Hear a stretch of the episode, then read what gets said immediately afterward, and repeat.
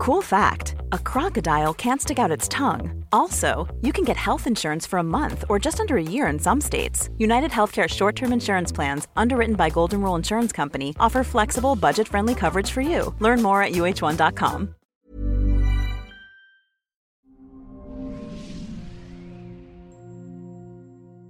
Hola, soy Natalie Marcos, doctora funcional, especialista en medicina mente-cuerpo. Bienvenidos al podcast Las 3 R's. Siempre podemos resetear, reparar y regenerar nuestro cuerpo y nuestra vida.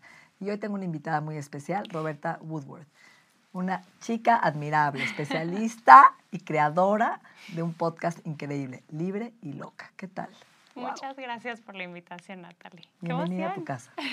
Roberta, tengo muchas preguntas. Ok. Te vamos a sacar todos tus secretos, intimidades hoy. Todo el mundo quiere saber todo de ti. Perfecto. ¿Cómo fue este podcast Libre y Loca? ¿Cómo decidiste emprender? Tú eres comunicóloga, mercadóloga, ¿correcto? Sí, correcto. Pues justo siempre he tenido, ¿no? Como estas ganas de comunicar, siempre he sido amante de contar historias. Entonces empecé a escribir muy chiquita. O sea, las clases de idiomas me encantaba porque las tareas siempre eran escribir un cuento lo que sea, ¿no? Y siempre escribí, escribí para revistas de moda aquí en México. De hecho, creí que me quería dedicar a eso. Tuve columnas en Elle, en Life and Style y así. Pero de pronto como que escribir de moda me quedó chico, en el sentido de que quería, quería abordar más, ¿sabes? O sea, no hablar del color de moda, sino que ese color me recordaba a las flores que me llevaba mi papá un domingo o al color favorito de mi abuela, ¿sabes? O sea, siempre lo unía a algo. Y, y bueno, seguí escribiendo. Eh, y hace un par de años me rompieron el corazón, como a todos nos ha pasado. Y encontré como mucho consuelo en la poesía. Se me hizo la forma más, más bonita de poder expresar esos sentimientos tan complejos que estaba atravesando. Y también era muy visual, ¿no? O sea, como te decía, es que me estoy rompiendo dentro de mí misma. Pues eso cabe en una metáfora, por ejemplo. ¿Estabas con una persona, una relación de cuántos años? Ya casi dos. Okay. Este, estaba chiquita, sí, estaba súper enamorada. Pero pues al final, cuando estás enamorado, a veces eso te, te, nubla el juicio, ¿no? Y yo me quedé demasiado tiempo en una relación que a mí me estaba haciendo daño. O sea, me disparó mi ansiedad a niveles que yo no sabía que podía llegar a esa ansiedad. Me empecé a cuestionar a mí misma empecé a dudar de mi realidad, ¿no? Estoy percibiendo las cosas bien, estoy loca, soy una desalmada por no tomar toda su historia en cuenta, cuando me di cuenta de que no, le estaba pasando todo por, por esa excusa que él tenía, eh, pero yo no estaba viendo por mí. Entonces yo no dormía, yo no comía, yo lloraba todo el tiempo, ¿no? Y me cuestionaba a mí misma, me alejé de mis amistades y todo, pues un poco por tratar de amoldarme a esta vida un poco caótica que esta persona tenía. Entonces, cuando se quiebra este vínculo, pues yo entro en un, en un rollo de quién soy. Perdiste tu identidad. Totalmente, me perdí en esa relación. Eh, no sabía a dónde quería ir, ¿no? Necesitaba su validación, necesitaba su aprobación. Y, y, bueno, o sea, física y mentalmente estaba destruida, ¿no? O sea, una tristeza profunda que ni yo me explicaba. Te digo, ya no tenía hambre, bajé muchísimo de peso. O sea, yo creo que el momento para mí en que me doy cuenta de que esto está muy mal es un día que me levanto en la madrugada llorando, ¿no? Por la ansiedad, temblando, ya sabes. Y me veo al espejo y unas ojeras enormes, este, había ido al gimnasio ese día, tenía moretones en la columna, de que ya no tenía grasa y hacía abdominales. Y, o sea, ¿sabes? Fue algo muy, muy brutal. Recuerdo que mi papá entró un día a mi cuarto, me tomó las manos y me dijo, oye, estás muy chiquita para estar pasando por esto. Entonces la gente luego me pregunta como, ¿cómo llegas a, a, a, contar tantas cosas o a saber tantas cosas que, ojo, tengo 24 años, me falta mucho? Pero yo creo que esta relación fue como seis relaciones muy fuertes en Doctorado. una. Exacto, total. Que hoy lo puedes ver como un agradecimiento, ¿no? Porque Totalmente. eso lo que eres hoy. Y en ese, ese fue el, el, el turning point en tu vida hasta hoy, bueno, uno Sí. de los más. Vas a vivir muchos, cariño, estás muy joven. Sí, Y ahí empezaste a escribir poesía. Exacto. Ahí em- Emprender. Justo ahí ¿Esa poesía era para ti o la compartías? Sí, al, o sea, al principio era para mí y un día, ¿sabes qué me pasaba? Que la gente me preguntaba, ¿cómo estás? Y yo, bien. Estamos acostumbrados a decir, estoy bien, estoy perfecto, estoy un poco cansado, muy estresado, pero nunca decimos, no, hoy me costó levantarme.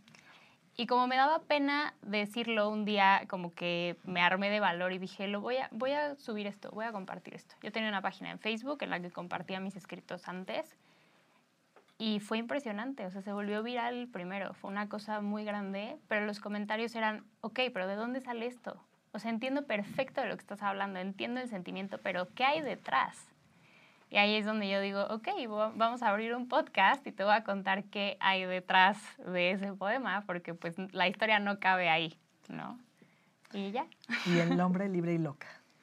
Justo, yo creo que mm, cuando decides empezar a decir, sabes que no me siento bien, esto no me gusta, quiero cambiar mi vida, muchas veces la gente te señala, ¿no? O sea, a las mujeres sobre todo que tenemos una voz fuerte siempre nos han señalado a lo largo de la historia. Bruja, loca, feminista, como lo quieran llamar, siempre ha habido como adjetivos, ¿no? Entonces dije, ok, si yo abrazo mi vulnerabilidad, eso me va a hacer loca, pero me va a hacer libre, porque me estoy escuchando a mí antes que escucharme a, los, a escuchar a los demás. Entonces, esto me ha abierto a mí un, un camino de autodescubrimiento de quién soy, a dónde voy. Primero me escucho a mí antes que el deber ser que viene de allá afuera. Y bueno, eso fue como quitarme peso de años y unos grilletes tremendos con, con, los que todos crecemos al final. Yo creo que todos venimos a este mundo y empezamos a existir. Y luego, como dices, hay un breaking point que te lleva a vivir realmente la vida, entendiendo que la vida pues, no es para dejarla perfecta, es para dejarla vivida. ¿no? ¿Te has vuelto a enamorar? Todavía no. Eh, pero justo uno de mis últimos episodios, o sea, empiezo, el primero es Heartbreak, pero el episodio 50 se llama ¿Qué es el amor? ¿Qué es el amor hoy desde un lugar en el que no lo estoy padeciendo, no estoy enojada con el amor, estoy súper abierta a que llegue, pero no tengo prisa, ¿sabes? Entonces es un momento muy bonito porque me di cuenta de que si el amor es algo que tú creas, a lo mejor no tengo todavía una relación de pareja, pero estoy abierta a que llegue, estoy conociendo gente, tengo muy buenas eh, amistades, creo que con la pandemia a todos nos cambió el círculo, pero wow, o sea, la gente que está a mi alrededor es gente que me suma constantemente y estoy conociendo gente como tú el día de hoy, que, o sea, con este proyecto que me ha llevado, ¿no? A, a, a extender mi círculo, entonces. Qué interesante, fíjate que hay una frase que siempre digo, que lo que en apariencia te destruye, en esencia te reconstruye. Wow. Y creo que esta es una reconstrucción masiva, porque estás compartiendo con muchísima gente que la verdad ve nuestras redes sociales como influencers y cree que nuestra vida es perfecta. Total. Que Natalie Marcos no come pan, no toma alcohol, hace ejercicio, medita diario. Y la verdad es que tenemos muchos altibajos. Yo he tenido muchos turning points en mi vida. Tuve un trastorno de conducta alimentaria a los 16, este, me divorcié, eh, tuve gemelas prematuras que nacieron de un kilo. He vivido momentos muy complicados en mi vida. He cerrado clínicas, he tenido fracasos, he tenido ya tres socios hombres los cuales no me he entendido y me he quedado sola, a llevar el negocio sola. Y todo esto me ha fortalecido, pero no hablamos de los fracasos, siempre hablamos de los aciertos. Justo. Y creo que los fracasos me hacen ser quien soy hoy y aprender. Y soy, soy, sí soy echada para adelante, sí. Sí, también me han dañado el corazón, sí. Pero ¿qué crees? siempre creo que abrir el corazón es increíble, porque es parte de lo que venimos, a, a vibrar, a dol. La gente tiene miedo de sufrir y ya está sufriendo. Tienes miedo al abandono y ya estás abandonada. Tienes miedo a la soledad y ya te sientes sola. O sea, todas esas creencias catastróficas que vamos a vivir muchas veces ni pasan o ya las estás viendo en el presente y no te estás rompiendo ni te estás desmoronando. Al contrario. Exacto, exacto. El otro día estaba pensando en, en este concepto de, o sea, ¿cuál es el mal de, de nuestra generación? ¿no? Es tengo miedo de estar solo. Pero a lo mejor en ese momento que tienes miedo de estar solo, estás solo y nada está pasando. Qué bendición que tu problema en este momento más grande sea estar solo, ¿no? Porque muchas veces, bueno, en mi vida me está yendo muy bien, pero estoy solo, no tengo pareja o no sé qué, o mis amigos están cambiando pero a lo mejor tienes trabajo, tienes, a mi mamá siempre dice que la vida es un pastel y que no puedes tener todas las, las, rebanadas en orden siempre. Pues hay una que se está desmoronando a lo mejor o se está reacomodando, pero todas las demás no volteamos a verlas. Y también, como dices, todo el mundo cree que tenemos una vida perfecta y por supuesto que no. Y se vuelve inalcanzable el modelo de amor propio si piensas y pones a todos en un pedestal, ¿no? O sea, decir amor propio, la gente es como, sí, te amas a ti mismo, no necesitas a nadie más. Por supuesto que no. Amarme a mí misma es, I'm calling myself on my bullshit, ¿sabes? Así decirme de, oye, oye, no, lo estás haciendo mal. O ya sabemos por qué tienes esta inseguridad. Y es enfrentarme a mí misma. Y es un proceso que a veces es muy doloroso, ¿no? Y eso dice mi hija Carla, que dice, prendemos el Instagram a las 9 de la mañana y ya hizo el té matcha, pero ya fue al gimnasio, pero ya meditó, pero ya hizo un podcast, pero entonces, esto, este mundo tan rápido y de logros y strive for more, de siempre estar haciendo logros y demostrar, no es cierto, es cansado. O sea, tiene su parte oscura como todo, ¿no? Totalmente. ¿Qué le quisieras decir a esta gente que te ve hoy y que quiere emprender, pero ¿hasta dónde? ¿Hasta dónde es sano? ¿No? Esa, ese límite de respetarte y no comprarte lo que está afuera o tener que sobreexigencia que tampoco te lleva y te lleva a una fatiga, te lleva a una depresión, a una sobreexigencia que hasta te autodestruyes. Pues yo les he contado mucho que, que justo, o sea, ahorita te estaba contando que en este rollo de nutrición ya sí me di cuenta de que estaba cansada. Literal, mi cuerpo está cansado. O sea, con este, este quiebre que tuve, mi cuerpo se cansó y llevo tres años en los que sí, pero yo fui gran estudiante y saqué este proyecto y sigo y sigo y sigo y overachieving, ¿no? Que dices, ok, muy padre, como dices, los éxitos, pero ¿a qué costo? Éxitos para distraerte de algo con lo que no quieres lidiar. Entonces yo creo que si tienes un proyecto, algo como dices, te nace del corazón, para empezar, eso es muy probable que sea un éxito, porque todo lo que sale del corazón es algo que vas a hacer con pasión, es algo que tú te vas a empujar a hacer, es un compromiso contigo. Como yo, grabar para mí una vez a la semana es un compromiso conmigo misma. Es, tengo este proyecto, lo amo, lo adoro, no lo hago. Me encanta que lo escuchen, pero no es solo para que otros lo escuchen, es porque yo empecé esto y quiero seguirlo. Entonces, yo creo que es escuchar a tu corazón, pero también entender que tienes que descansar, que como creadores de todo, de contenido, una persona que trabaja, necesitas tomarte un tiempo de descanso para poder seguir creando. O sea, ahora las redes sociales creemos que, ah, si eres artista, tienes que sacar una canción diaria, una pintura diaria, un poema diario. No, no se puede. Necesitas tiempo de esponjita, ¿no? De leer, de ver series, de vivir. Para, en mi caso, yo siempre digo, necesito vivir para hablar de la vida, ¿no? Si no salgo a vivir, no te puedo contar nada. Yo creo que la escritura es una súper, súper terapia, ¿no? Sí. Y, y la gente, la soledad está mal eh, etiquetada, porque para mí hay una frase en árabe que se llama es contracción, expansión. Y es, ¿no? Yo, Sí. Kabir, Kabir, yo me expando para compartirte este momento, pero me contraigo para escribir el guion, ¿no? Claro, Entonces, sí. o, o para estar sola, o para llorar, o para estar conmigo, o para mi silencio. Exacto. Y si viviéramos en expansión, no, no, por ejemplo, el corazón se expande y se contrae. Se expande se Claro, si no explota. El corazón, los riñones, todos los órganos. Sí. Entonces, es parte de este precioso proceso natural del cuerpo de vivir. Y, y los genios necesitan la, la- la introspección, no los pintores que hemos visto, Van Sí, Gogh, sí. Beethoven, para los músicos, para poder salir y compartir. Entonces hay que Claro. ser cordiales en la contracción y cordiales en la expansión. Creo que es un respeto, ¿no? Totalmente, hacia ti y hacia otros, ¿no? O sea, no puedes servir de una taza vacía, literal. Necesitas tiempo para, para trabajar en ti, para estar bien contigo, para estar en paz contigo, para poder compartirle algo a los demás y creo que en cualquier ámbito, porque si no, justo entras en esta presión de crear por crear, crear sin propósito, salir este, sin una meta, con gente, ¿no? O sea, se vuelve vacío cualquier cosa que hagas si no regresas a ti y te preguntas, bueno, pero ¿por qué? Siempre digo que que nos rebotamos mucho con los demás, ¿no? O sea, oye, ¿qué te parece mi outfit? ¿Qué te parece mi escrito? ¿Qué te parece no sé qué? Y estás preguntando, preguntando, ¿qué te parece a ti? ¿Qué piensas tú? Primero piensa en ti antes de llenarte de otras voces, de llenarte de otras opiniones, porque tú sabes, o sea, la intuición es una cosa muy poderosa. Yo todavía no, no entiendo cómo es que la intuición nos guía, pero nos guía, ¿estás de acuerdo? Total. Y es una voz a la que hay que hacerle caso porque nos protege. Y algo que te da orgullo o no, ¿sabes? Cuando Exacto. compartes algo, ¿cómo te sientes con eso? ¿Te, te enorgulleces de ti? ¿O te deprime o te causa conflicto? Ahí está la intuición, te está avisando, es una señal. A ver, Roberta, entonces, ya sabes que te quiero sacar todo. ¿Qué sigue de esta Roberta? ¿Cuáles son tus planes del futuro? Me encantaría... em, Así en grande, tu lista Santa Claus. Ok. La verdad es que esto que estoy creando me gusta y está creciendo. No te voy a mentir, este año se disparó. O sea, pasé literal en una semana de tener 10 mil followers en Instagram a 60 mil. O sea, fue una cosa tremenda y sigue creciendo. Gracias. Y lo empecé a negar, me empecé a hacer para atrás. Dije, no, es mucha presión, es mucha responsabilidad, aunque no la quiera, ¿sabes? Y luego dije, ok, tal vez... una puerta. Claro, yo me abrí al mundo sin saber que el mundo se iba a abrir a mí. Y Wow. todo lo que eso conlleva, los mensajes que recibo, las cosas que la gente me cuenta. Entonces, pues es fajarme los pantalones, tomarlo en serio como es y creo, y ahí, ahí voy, a, voy a hacer hincapié en cómo esperamos que la gente nos diga las cosas porque parece que es malo reconocernos. Creo que tengo muchas cosas que decir y estoy muy agradecida de que la gente las escuche.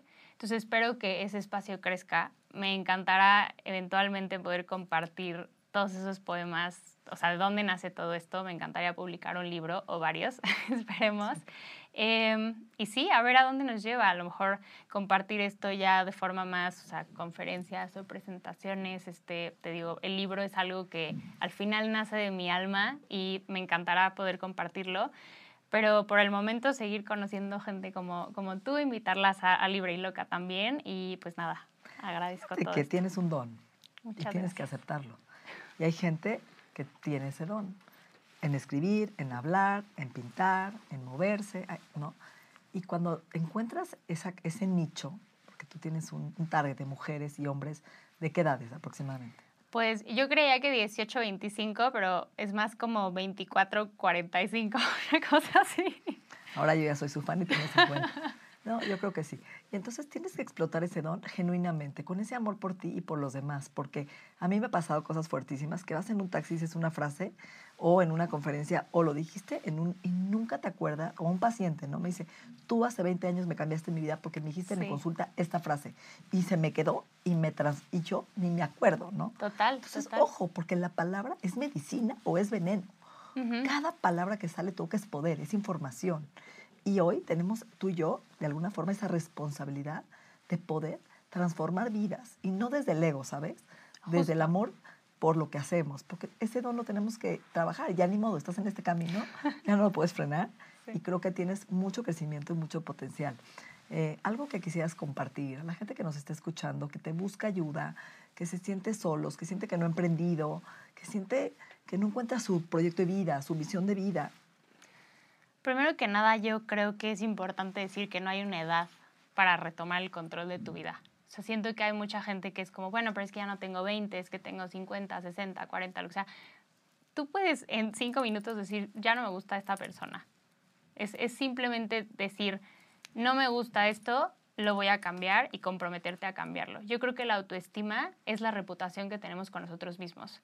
Si tú estás constantemente rompiendo las promesas que te haces, buscas la validación de los demás. Si tú sabes que tú puedes confiar en ti, entonces no buscas allá afuera. Entonces yo creo que es empezar con esos pequeños pasos, como dices, crearte una pequeña rutina, empezar a cumplir las promesas que te haces y entonces ver más allá y decir, ok, estoy bien aquí adentro, ¿no? Emocional, mental, físicamente a dónde quiero ir, qué es lo que mi corazón me dice, no que me han dicho que tengo que hacer, no mis papás me dijeron que fuera abogado, pero a mí me encanta pintar, pues entonces, y si a lo mejor porque entiendo que suena muy, bueno, suéltalo todo y persigue tu pasión, no, pero hacerlo a la par, o sea, tú sabes que los que tenemos sueños grandes, a veces yo también tengo un trabajo fuera del podcast, ¿sabes? Y encuentro tiempo, soy social media strategist de una compañía grande, manejo varios países, varios mercados, pero, hombre, encuentro el tiempo, veo cómo me organizo, mi día tiene a lo mejor 20 horas, no estoy diciendo que trabajen de más, pero yo creo que cuando está la pasión, como dices, y el amor, eso te lleva a, voy a hacerlo, voy a ver cómo le hago. El interés tiene pies, ¿no? Así dicen, entonces... Me encanta esa frase. ¿Cómo te gustaría cerrar este podcast? Una frase tuya. Acuérdense que justo la vida no es para, para dejarla perfecta, es para dejarla vivida. Quien crean que tenga una vida perfecta, no es una vida real, una vida real no es perfecta, te tienes que caer para aprender a levantarte. Y, o sea, qué, qué bueno que nos íbamos tropezando, ¿no? O sea, si no cometiéramos errores no aprenderíamos y, no podríamos, como dices, contraernos y, luego expandirnos y, compartir. Entonces, muchas gracias por la invitación. Increíble. Mucha suerte, mucha luz. Gracias. Sigue tu ser, sigue tu camino y creen tus sueños. Todos ustedes. Gracias.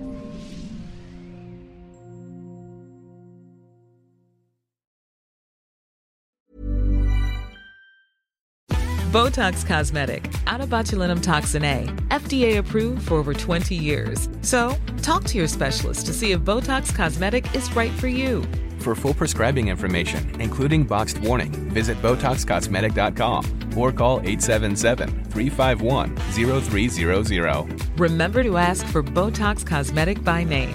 To see for yourself and learn more, visit BotoxCosmetic.com. That's BotoxCosmetic.com.